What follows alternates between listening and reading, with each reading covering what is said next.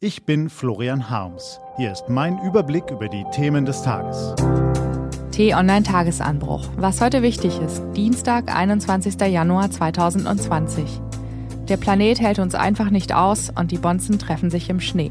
Heute vom stellvertretenden Chefredakteur Peter Schink. Gelesen von Ivi Strüving. Was war? Die Metropole Wuhan, zwei Flugstunden von Peking entfernt, 11 Millionen Einwohner. Um die Jahreswende stellen die Krankenhäuser der Stadt eine unerklärliche Zunahme von Lungenentzündung fest, exponentiell. Die Behörden reagieren schnell. Nach wenigen Tagen ist klar, die Infizierten müssen sich auf einem Fischmarkt in der Stadt angesteckt haben. Dort werden auch Wildtiere verkauft. Welches den Virus in sich trug, bislang unklar. Die Stadtverwaltung schließt den Fischmarkt am 1. Januar.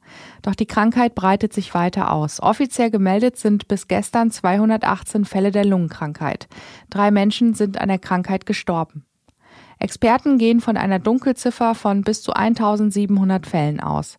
Sie alle haben sich mit einer neuen Variante des Coronavirus infiziert. Dann die Bestätigung. Das Virus überträgt sich auch von Mensch zu Mensch.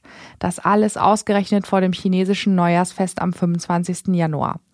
Die World Health Organization berät nun bis Mittwoch, ob die Gesundheitsnotlage ausgerufen werden muss, wie zuletzt 2019 wegen Ebola und 2016 wegen Zika. Aber Coronaviren verbreiten sich sehr schleppend und wir können unsere Ängste beruhigt beiseite legen. Sie bleiben eine urmenschliche Anpassungsleistung. Im Sinne der Gefahrenvermeidung haben wir Ängste, um uns bestmöglich zu schützen. Wenn wir das verstehen, können wir uns anderen global relevanten Themen widmen. Was steht an? Diese Themen gibt's heute unter anderem auf t-online.de und in der App.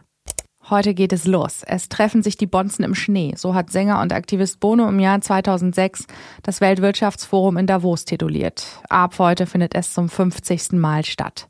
Da kommen sie, die Superreichen, die Wirtschaftsbosse, Spitzepolitiker und Staatenlenker. Umstritten war die Tagung immer. Ihre Anziehungskraft ist ungebrochen, selbst bei Gegnern. So veröffentlichte die Entwicklungshilfeorganisation Oxfam pünktlich einen Tag vor Beginn eine Studie zur sozialen Ungleichheit in der Welt. Vorweggestellt eine Zahl, die Ihnen vielleicht schon begegnet ist. Die 2153 Milliardäre dieser Welt besitzen ein größeres Vermögen als 60 Prozent der Weltbevölkerung, insgesamt 4,7 Milliarden Menschen. Die Zahl bestätigt, was wir ja eh schon dachten. Die Welt ist ungerecht. Aufgestellt in Arm und Reich, westliche Welt und Entwicklungsländer. Es verfestigt sich das Bild, die Ungleichheit in der Welt wird stetig größer, nicht kleiner. Doch stimmt das? Nein. Heute leben nur weltweit nur noch halb so viele Menschen in extremer Armut wie noch vor 20 Jahren. Das Einkommen in allen Regionen der Welt ist stetig gestiegen, mehr Menschen haben Zugang zu Bildung, Elektrizität, Gesundheitsversorgung, die Kindersterblichkeit ist extrem zurückgegangen. Angesichts solcher Zahlenreihen könnten die Bonzen im Schnee sich ein Glas Champagner gönnen. Was also sagen die Statistiken aus über die Situation der Menschen weltweit? Der Zustand ist heute ein anderer als vor 30 Jahren. Entwicklung findet statt. Die Welt ist viel besser, als wir denken. Viele Menschen konnten von der Entwicklung profitieren. Von unserem Wohlstand ist die Mehrheit aber noch immer weit entfernt. Es ist zynisch. Für den Planeten ist das auch gut so. Würden alle so viel CO2 erzeugen wie wir, so viele Rohstoffe verbrauchen und so viel Müll produzieren, sie ahnen es, der Planet hält uns einfach nicht aus.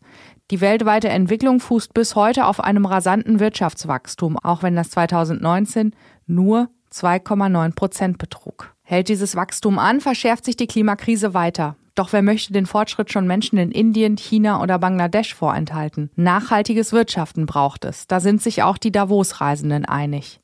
Also, ihr Weltenlenker, kippt euren Champagner in den Schnee, macht euch an die Arbeit. Es gibt noch ein paar Probleme zu lösen. Das wichtigste Schlagwort Entkopplung. Das Wirtschaftswachstum muss vom Ressourcenverbrauch und Energieverbrauch abgekoppelt werden. Experten streiten über den Unterschied zwischen relativer Entkopplung und absoluter Entkopplung. Heißt, kann der Ressourcenverbrauch bei wachsender Wirtschaft nur gebremst werden oder kann er zurückgehen? Was notwendig wäre. Die Fakten sind ernüchternd. Im Jahr 2018 betrug das weltweite Wirtschaftswachstum 3,6 Prozent. Der Energieverbrauch stieg zeitgleich um 2,3 Prozent, die CO2-Emissionen um 1,7 Prozent. Und wieder sprechen die Experten. Sie diagnostizieren, dass eine höhere Effizienz beim Ressourcenverbrauch weiteres Wirtschaftswachstum nach sich zieht. Es handelt sich um eine Herausforderung, nicht um ein Naturgesetz. In Davos sitzen auf jeden Fall die richtigen Leute zusammen, um darüber zu sprechen. Diese und andere Nachrichten, Analysen, Interviews und Kolumnen gibt's den ganzen Tag auf t-online.de und in der App.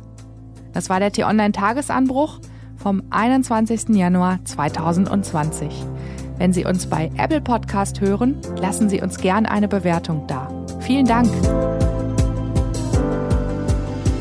Ich wünsche Ihnen einen frohen Tag. Ihr Florian Harms.